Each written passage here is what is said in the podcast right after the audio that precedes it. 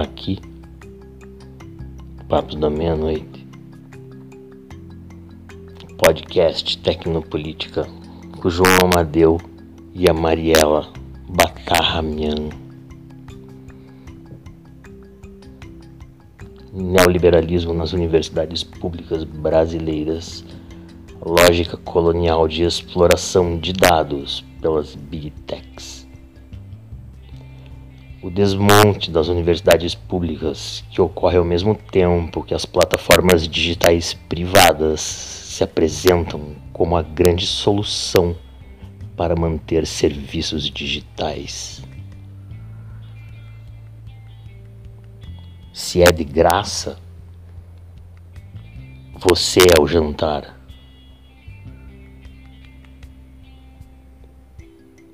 Universidades públicas sobre a ataque do neoliberalismo digital, episódio 118.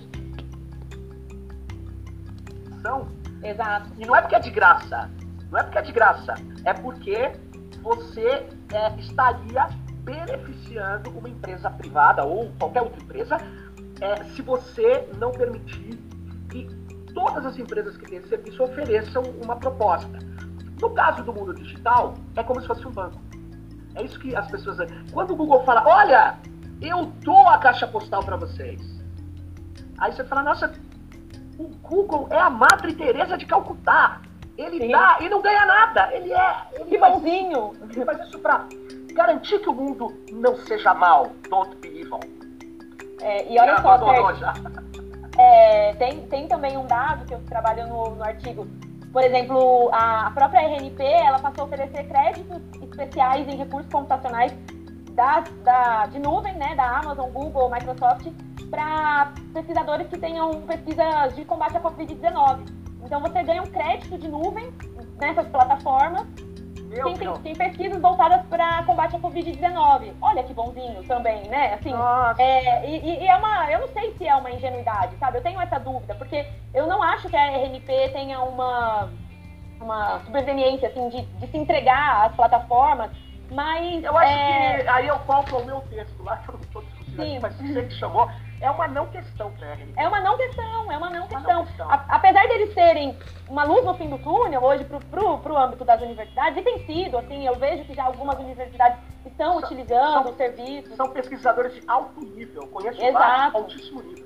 Exato. É, ainda assim, é, a gente não consegue né, se desamarrar completamente. E é muito triste, porque as se não são as universidades a puxarem essa discussão na sociedade, quem vai puxar? Entende? É. Quem que puxa isso? Porque as universidades, o grande, é, a grande potência de, capital intelectual, científico, de, de criticidade, estão, né, né está nas, nas universidades federais. Então, então, sim, elas deveriam, né? E eu acho que tentam, em alguma medida, mas é sufocante mesmo a É que o neoliberalismo, Mariela, ele, ele, ele, como doutrina que manda tudo virar uma empresa, reforça essa lógica. Não, não cabe. A, se a universidade não, pública federal não existir, virar uma empresa, ótimo.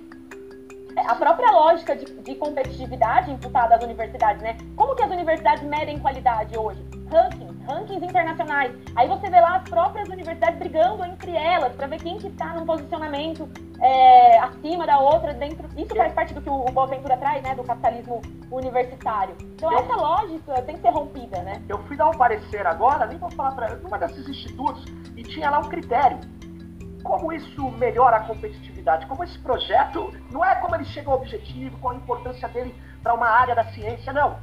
É, tem isso também, mas tinha lá bem em, em letras garrafais. Exato. como isso melhora a competitividade.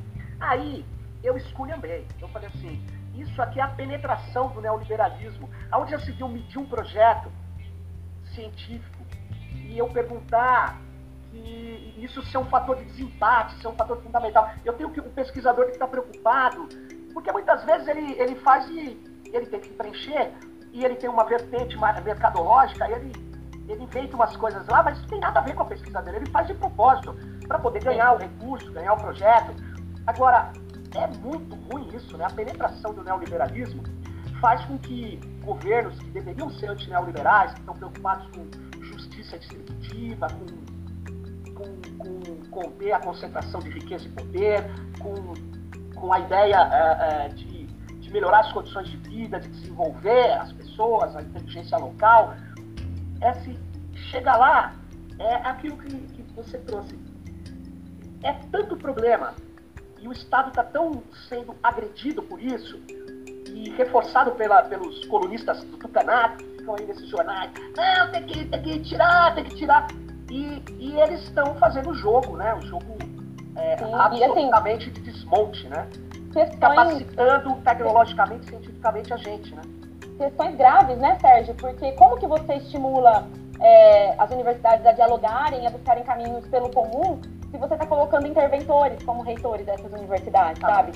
É, então, assim, são, é, a gente chegou num limite e eu tento finalizar o meu artigo com uma mensagem mais. Porque acho que a gente precisa buscar, né? A gente, poxa, a gente vê a catástrofe, a gente quer uma forma de resistência. Gente, eu acho que esse é o nosso papel. A gente tem que entender para buscar caminhos, né, de, de atuação coletiva, mas é, é, difícil. E se não for pela coletividade, eu não vejo outro caminho, assim, sabe? Se não for por ações conjuntas, e a, e a pandemia, na pandemia, as universidades elas fizeram um trabalho muito interessante juntas, assim. Elas, é, a produção científica e o combate à pandemia no, no Brasil, assim, se não fossem as universidades que atuaram como foco central de resistência, eu acho, né, em relação a esse, esse desgoverno aí, eu acho que elas mostraram a capacidade que elas têm de articulação conjunta. Elas sempre tiveram, mas nesse momento tão crítico, foi muito importante. Eu acho que Ó, tem várias frentes que podem ser trabalhadas nessa, nessa chave, né, da coletividade. Você sabe que lá na Federal do ABC mesmo se montou um grupo, né, com vários pesquisadores e, chamaram um projeto, a gente fez um projeto do mapa é, colaborativo das práticas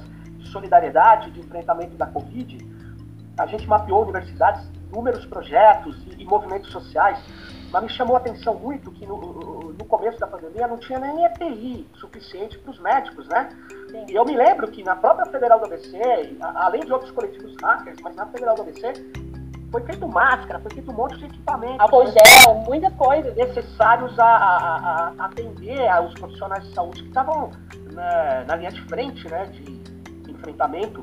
Muitos, muitos pegaram a Covid, muitos profissionais da saúde, né, e e graças a isso, né, as universidades e esses caras da saúde pública, principalmente, é, num país onde tem estruturas, né, que infelizmente é essa que é triste, né, que diz que óbito é alta, né? Exato. E que corta mais de 90% de verba de, de e tecnologia, né? Então, é, é, é, muito é muito difícil, né? Mas eu acho que a gente precisa olhar para as potencialidades. Eu acho que é, e aí trazendo também uma citação do Boa Ventura, que eu acho que traz essa, esse espírito no que a gente precisa, não só para lidar com tantas adversidades, mas é, nesse assunto específico do colonialismo de dados, né? Que ele fala que as universidades são os espaços na sociedade que são favoráveis à democratização, à produção de conhecimento com vocação anticapitalista, anticolonialista e antipatriarcal. Luta contra os preconceitos raciais e sexuais e contra o conservadorismo religioso. Então, as universidades são, é, elas são isso dentro da sociedade. Elas são um reflexo de resistência dentro da sociedade. É, se não for a partir das universidades, eu, eu, acho que vai ficar mais complicado ainda a gente combater essa, essa lógica do colonialismo de dados e tantas outras que o neoliberalismo Agora, traz. Mariela, além dessa questão que ele aponta, que, é, que de fato é uma resistência cultural, filosófica, epistêmica, é uma resistência do pensamento crítico, né? Sim eu acho que as universidades, os reitores, eles têm que fazer infraestruturas digitais. Sim, eles têm que. Aí você fala, ah, mas vai entrar o MEC que vai vir com o discurso neoliberal por causa do desmonte. Mas, mas tem que pôr um recurso para poder fazer data centers federados ou. ou, ou tem que ter um projeto, né? Não existe nem projeto. Não existe nem projeto. projeto. A gente sempre fala isso, né? Que a situação ela está muito difícil, mas a gente não pode deixar de organizar os nossos projetos. Porque uma hora ou outra, aquilo tem alguma possibilidade de ser viabilizado. Se você não tem. Se você não tem projeto, você não consegue nem imaginar. Então faz muito sentido, né? É. A universidade comprou 10 micro-ondas, fornos de micro-ondas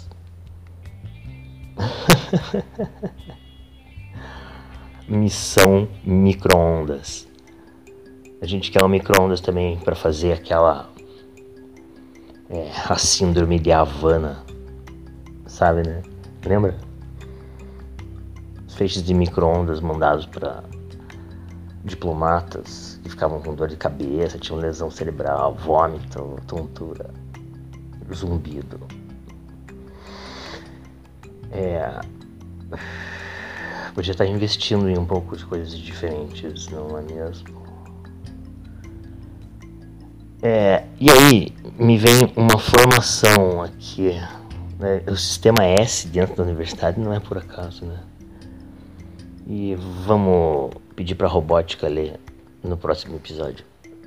Valeu, João Amadeu. E Tecnopolítica.